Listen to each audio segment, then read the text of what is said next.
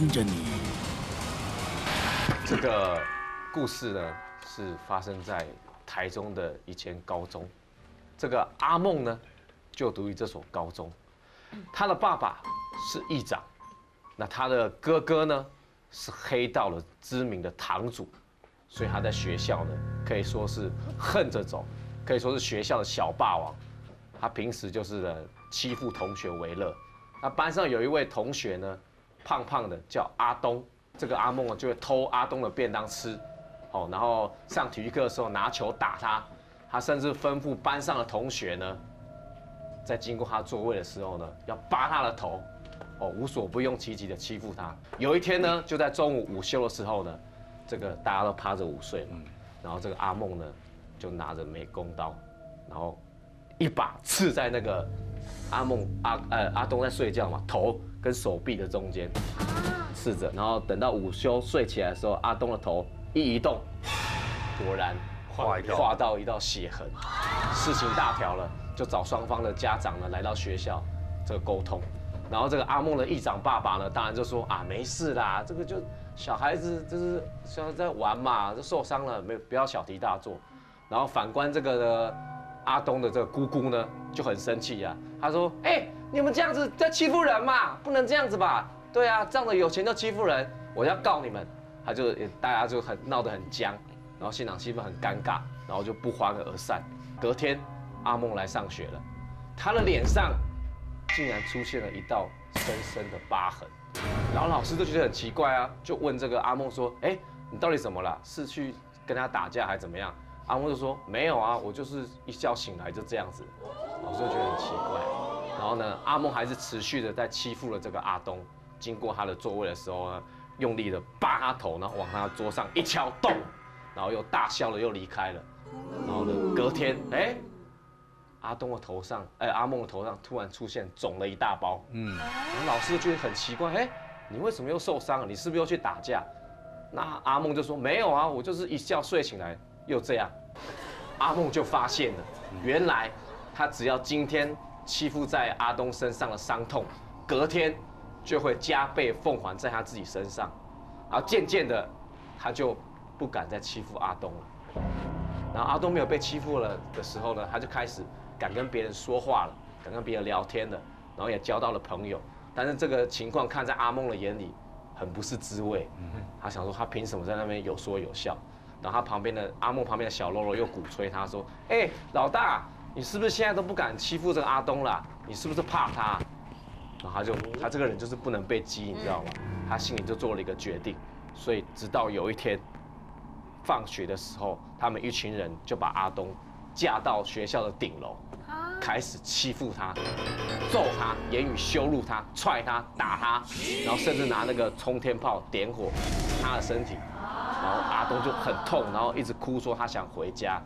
阿梦就很爽，他找回了那个他欺负的那个快感，然后他于是对了阿东说：“你想回家是吧？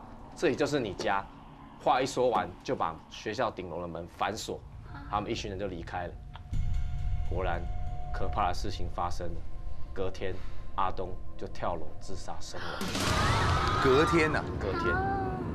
但是摄影机顶楼的摄影机有拍下这一切的过程。于是呢，阿梦一行人就被送到了少年的感化院去感化。然后晚上在睡觉的时候呢，突然传了一句话说：“都是你害的。”他觉得不对劲，想要往后一张开眼睛，突然出现的就是一双手。然后那个手掐住他的脖子，让他不能发出任何的声音。然后那个手一掐，他的眼睛慢慢睁大，他看得越来越清楚，但是手越来越明显，手臂、肩膀慢慢的从墙壁里面浮出来，然后脖子，然后整张脸出现，是阿东，他吓傻了，然后就在就在他觉得他快要断气的那一刻，突然出现很多人的头，灯亮，那些头是他的室友。然后他就仿佛做了一场梦一样，什么事都没发生，阿东也消失了。从那件事情发生之后，他就不敢睡觉，因为他只要他怕，只他只要一睡觉，这个阿东就会出现。所以他只要一想睡觉的时候，他就会拿尖锐的物品割自己，提醒自己不要睡着。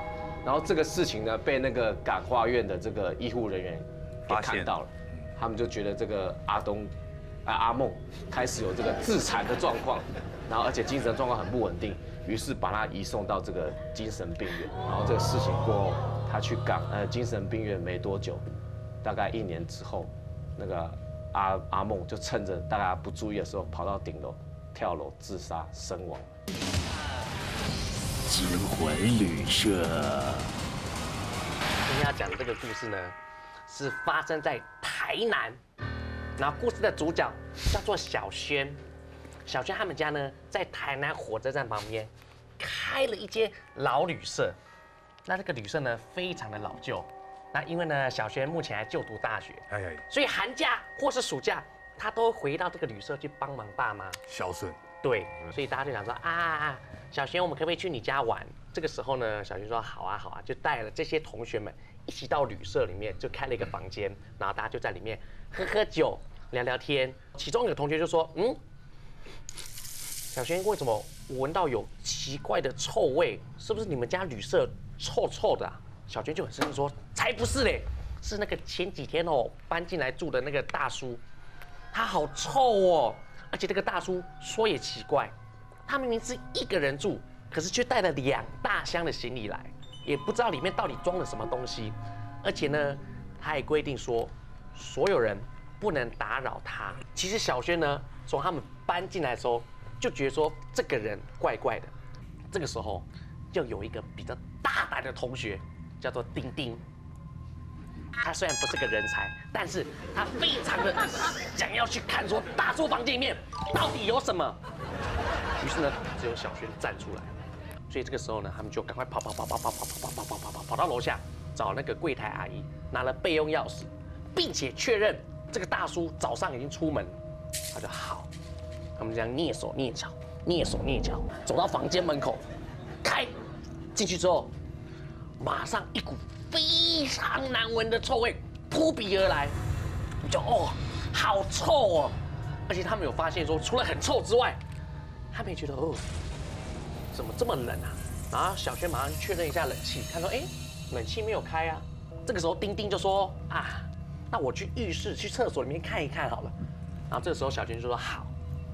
接着小轩呢就开始看一下，哎，床头柜有什么啊？发现有一些零散的文件，然后还有很多的护身符。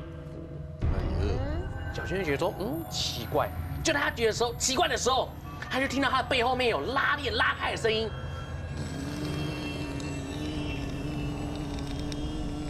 他就讲说奇怪，丁丁不是在厕所吗？怎么还没进去？他就转头，转头说：“哎，丁丁，你不是要去浴？”话还没讲完，小轩就愣在那边，因为丁丁是在浴室没错。那为什么会有拉链的声音呢？因为他就看到放在地上的行李箱，从里面也拉开了拉链。这个时候，伸出了一只白白的手，而且是非常白，而且布满血丝，就这样就这样掉了出来，而且还是稍微有点抖动的那种感觉。小军就吓一跳，大家就说啊怎么办？可是因为他太害怕，要叫也叫不出声来。这个时候，丁丁赶快冲出来，只说着快跑，就这样抓着小轩一路奔奔奔奔到隔壁他们同学所在的房间。然后隔壁同学一回来之后，看到他们说：“哎，你们刚刚发生什么事情啊？我刚听到你们一进去就尖叫，哎，就听到你们在尖叫，哎。”小轩说：“不对啊，我们刚刚进去，从头到尾没有人在尖叫啊。”这个时候，丁丁就对小轩说：“啊，你也别想太多，早点休息，赶快回家休息了哈。”然后就丁丁也跟着走了。到了晚上，莫约十一点的时候，大叔回来了。他就听到咔咔的声音，门关上的声音。他说：“哎呦，隔壁大叔回来了。”就在门关上过了几秒钟之后，还要听见啊啊的这种凄惨的女生的叫声。他觉得说，到底发生什么事情了？他这个时候他就想说啊，太可怕了，他要赶紧去找一下楼下阿姨。他就冲过去门口就开开开开开开开开开开啊啊啊！门打不开，他就说啊。怎么办？怎么办？他就只好躲回棉被里面，说呜呜，就开始哭，说好可怕，好可怕。忽然，咔讲了一声，门开这个时候小轩他想说啊门开了，他也不管三七二十一、三八二十四、三九二十七，他就直接冲出门口，冲到楼下找那个阿姨，因为实在是太可怕了，他就把这些事情告诉了那个阿姨。隔天警察来了，就拿了备用钥匙把那个怪大叔带走。这个时候呢，小轩也发现丁丁也来了。那想丁丁怎么会来呢？他发现丁丁也带了一个师姐来。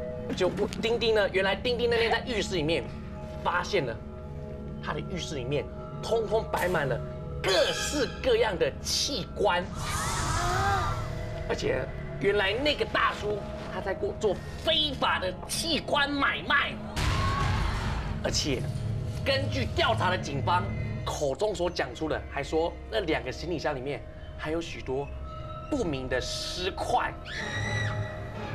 那这个时候呢，那个师姐就对小轩说：“嗯，我发现你是一个很有佛缘的人，所以呢，那天丁丁跟我讲完之后，我就觉得有点不对劲，一定要来看看你。”那那个师姐就说那些冤冤魂想要找丁丁，想要找小轩帮忙，所以才一直啊用尖叫方式暗示他，没想到却吓到小轩了。